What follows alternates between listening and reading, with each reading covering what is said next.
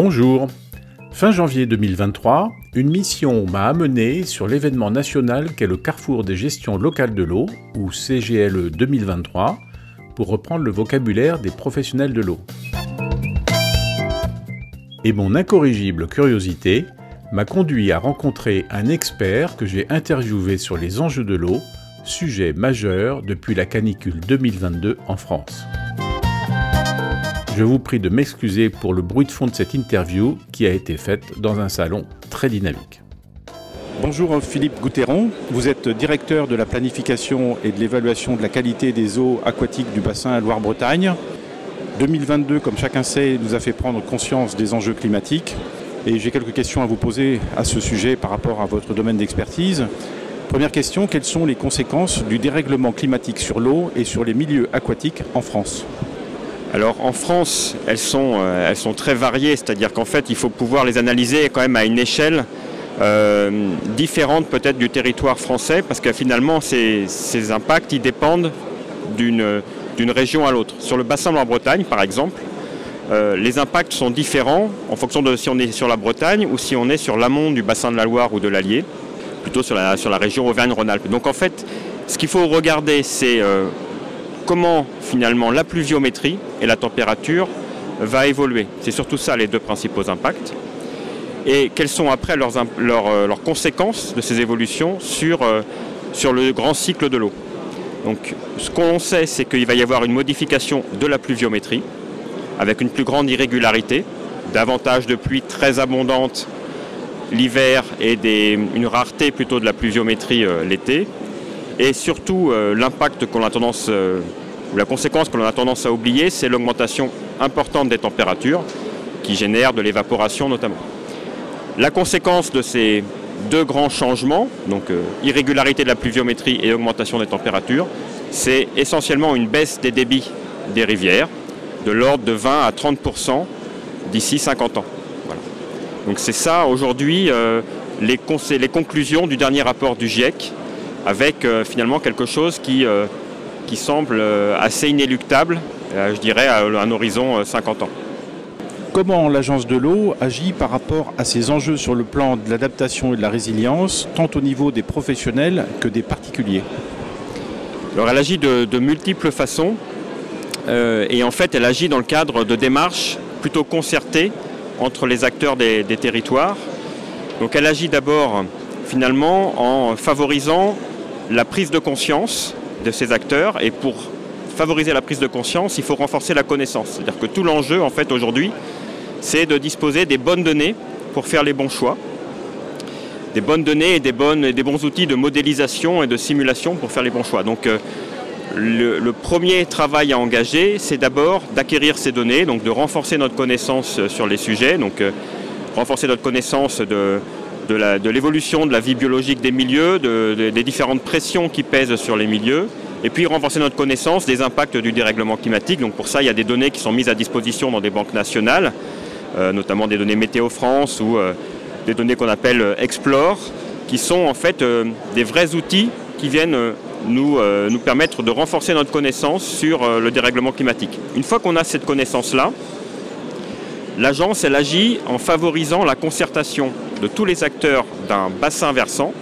Donc on réunit en fait, on favorise euh, l'échange entre tous les usagers de l'eau sur un bassin versant pour qu'ils définissent eux-mêmes finalement les actions qu'il convient d'engager pour restaurer la qualité des milieux aquatiques, puisque c'est la finalité première hein, d'un schéma directeur d'aménagement et de gestion des eaux, le SDAGE, c'est restaurer la qualité des milieux aquatiques, donc restaurer une vie biologique de qualité dans ces milieux.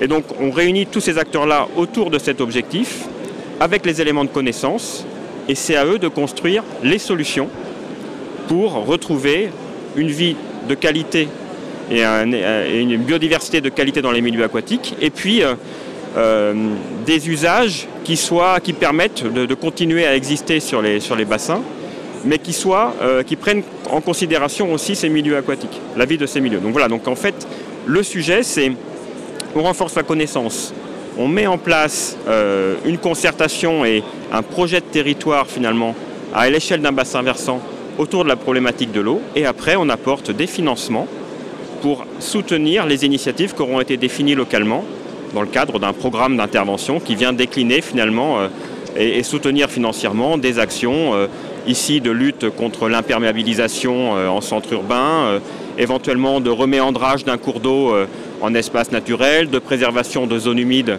qui jouent un véritable rôle tampon finalement et qui est la, vraie source de stockage dans le sol finalement de, de, la ressource en eau. Donc voilà, donc, euh, en fonction des, enjeux du territoire, du petit bassin, euh, et en fonction de la volonté politique locale d'agir pour, euh, et, de, la stratégie finalement de, ces acteurs locaux d'agir pour la reconquête de la qualité de l'eau, il y a un programme d'action qui est défini et on vient le, on vient le soutenir, l'accompagner financièrement à travers le programme d'intervention de l'agence. C'est une forme de fresque du climat version fresque de l'eau? Oui, alors fresque du climat, fresque de l'eau, euh, oui, c'est un peu ça. C'est-à-dire qu'en fait, euh, le sujet, c'est d'abord euh, sensibiliser, connaître, sensibiliser, et puis définir une stratégie.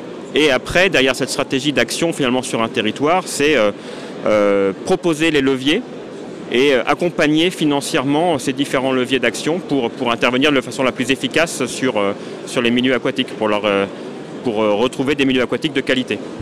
Les premiers acteurs concernés par cette action sont les élus, j'imagine.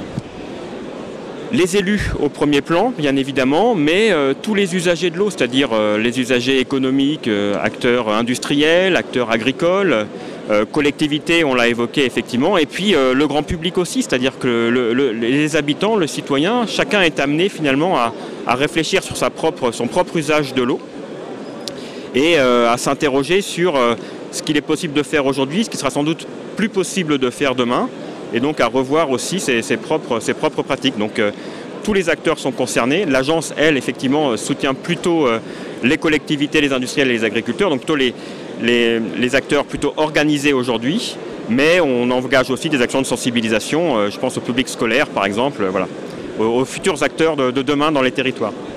Nous sommes tous concernés d'une certaine façon. Une dernière question, si vous me permettez comment va évoluer la réglementation pour nous inciter justement à être proactifs face à ces enjeux de déréglementation climatique? Et quand je dis nous, c'est tant euh, les acteurs professionnels que le grand public, comme vous venez de l'évoquer. La réglementation, elle évolue, euh, elle peut évoluer de, différentes manières. Euh, d'abord, elle peut évoluer en termes de, connaissance des enjeux, par exemple de, la qualité des cours d'eau, de l'eau, euh, distribuée. On parle souvent de la problématique des micropolluants. Donc la réglementation, elle peut arriver finalement d'abord à nous forcer à prendre en compte des nouvelles molécules et puis à intégrer finalement la présence, la détection de ces nouvelles molécules dans les milieux aquatiques pour, pour nous alerter sur des sujets et considérer finalement qu'il y a un risque sanitaire, un risque pour la biodiversité. Donc elle peut évoluer aussi là-dessus. Donc la réglementation, elle est là plutôt parfois comme une alerte, comme euh, finalement une sentinelle, euh, et pour acter finalement bah, que la présence de certains polluants, par exemple, est problématique, et donc la réglementation évolue et, les considère en, conséquence. Deuxième sujet de la réglementation, elle peut aussi évoluer pour revoir nos usages de l'eau et notre façon d'approcher euh, le petit cycle de l'eau ou le grand cycle de l'eau. La question de la réutilisation des eaux usées traitées, par exemple, c'est quelque chose qui peut être demain un enjeu assez important. Comment on peut réutiliser des eaux euh, usées qui ont été épurées euh, pour des usages agricoles, pour des usages industriels, pour euh, des usages domestiques, comment on réutilise cette eau-là éventuellement dans des toilettes, comment, comment on favorise aussi la réutilisation de l'eau pluviale éventuellement. Tout ça, c'est des sujets qui ont un impact éventuellement sanitaire, qui ont un impact de, santé publique.